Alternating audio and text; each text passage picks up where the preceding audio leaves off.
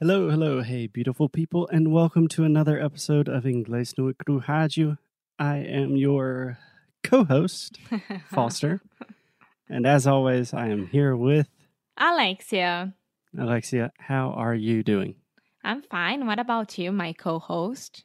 I am doing wonderfully because we are continuing the conversation about one of my favorite subjects, which is why we are all addicted to our phones. okay, so this is all because we watched a documentary called The Social Dilemma. And if you missed our two last episodes, please stop right now, go back and listen to those. Yes. This week's podcast was inspired first by one of our students. Bruno asked a question about Hey, this. Bruno. And then we also watched a documentary called The Social Dilemma.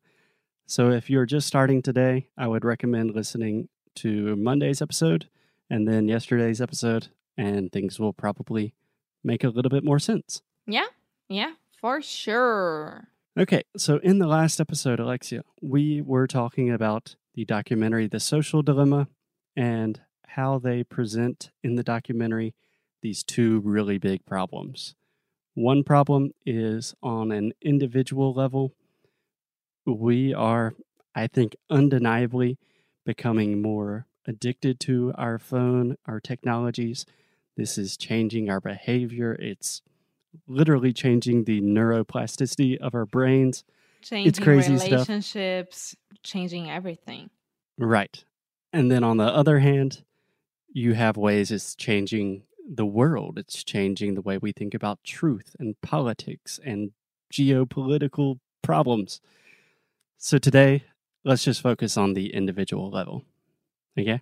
Okay, dokie. Okay. So yesterday, we talked about this guy, Tristan Harris. Do you remember who that is? Yeah, your uh bike crush. He is my boy crush. And do you remember the name of the organization that he started? Center for Humane Tech. Yes, he started an organization called the Center for Humane Technology that is focused on educating people about this problem and giving people resources to help this problem. Yeah. Yeah. So on their website, they have a page with all of these resources about how to improve your relationship with your phone and with other digital technologies. So I was thinking we could just talk about all of their different recommendations, Mhm. talk about which ones we've tried, what we think about them, Mhm. and hopefully that will help other people as well. yeah, let's do it. Okay, so you kind of mentioned this one the other day, but recommendation number one is turn off all notifications except from people. Yes, yes. And I would say even more here. um WhatsApp groups, turn off those as well. Oh, God, yes. Yeah, so I think you mentioned this. So it's pretty easy on your phone just to turn off all notifications, and you can allow notifications just from certain apps or from specific people. yes. So in my case, the only notifications I get on my phone are messages from you, my parents, and WhatsApp messages from Felipe, our employee. well, Felipe, you are that important. yes. yeah, yeah. I have all my WhatsApp groups on mute.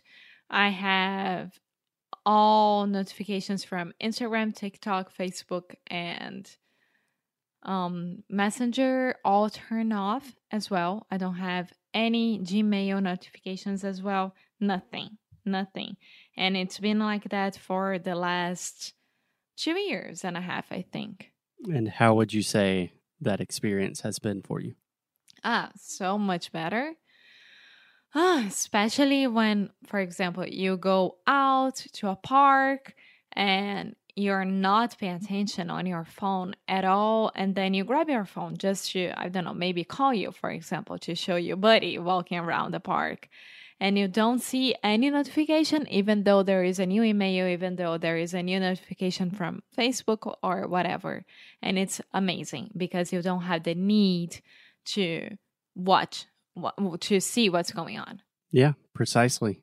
I think this is probably the easiest thing that everyone can do that will have the biggest benefit.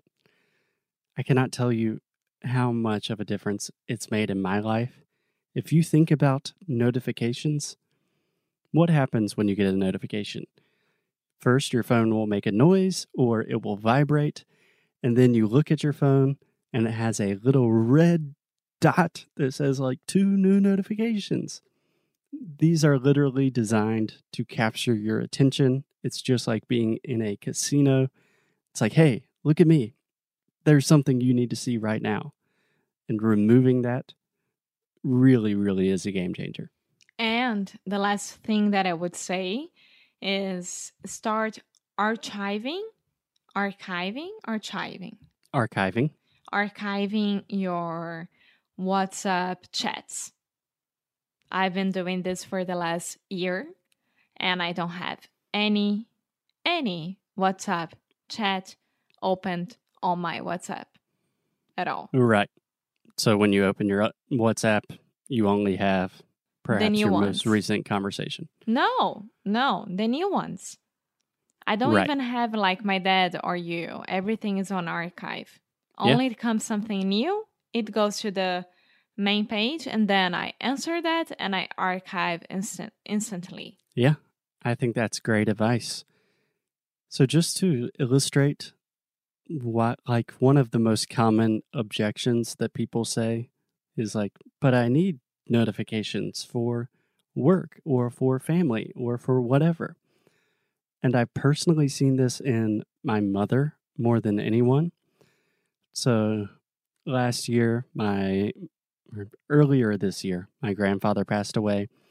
But for the last year and a half, my mom was always dealing with stuff with my grandparents.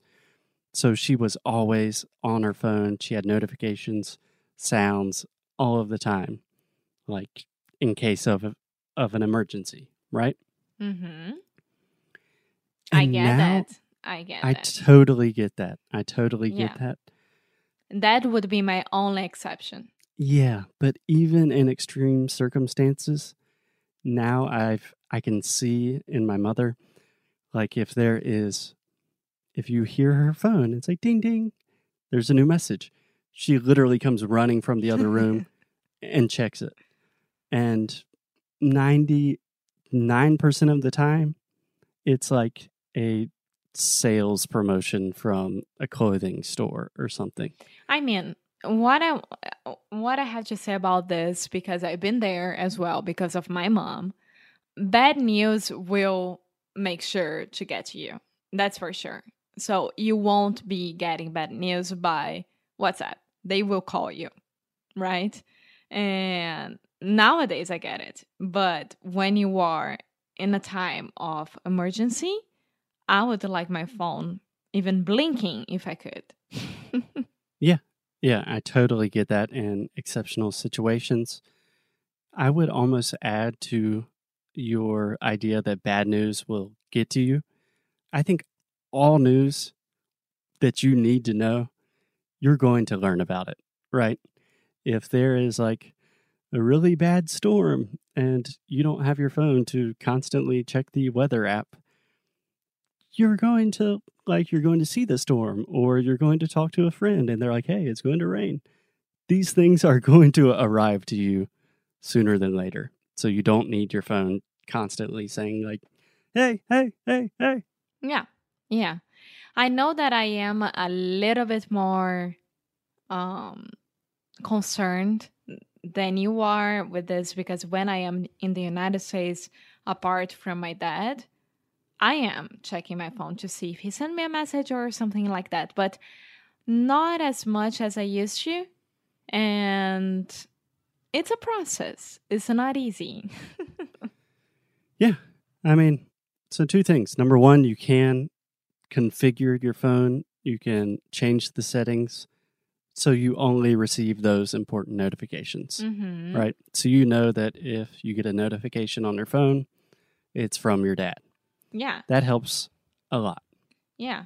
And you have to rehabilitate yourself to do that. So it's a process. Nowadays, I'm much better with it. And to be honest, Apple Watch helps. Yeah. So, just from my personal experience, when I turned off all notifications for my email, like in the past when we were first starting Inglés Nui Cru, I was always like, okay, is a student trying to talk to me? Do I need to see something on my email? And at first, it was really difficult because I was always worried about, like, is someone trying to contact me? But nowadays, if I think, hmm, I haven't checked my email in a couple of hours, most of the time I look at it and there's nothing important. yeah. And if it's urgent or important, I'll let you know. so, Exactly. So I think that is step number one for everyone. Turn off all notifications on your phone except from real people. You do not need to be notified if someone says something on Instagram or Facebook or if like a new sports team did something. You can get that information without your phone telling you immediately.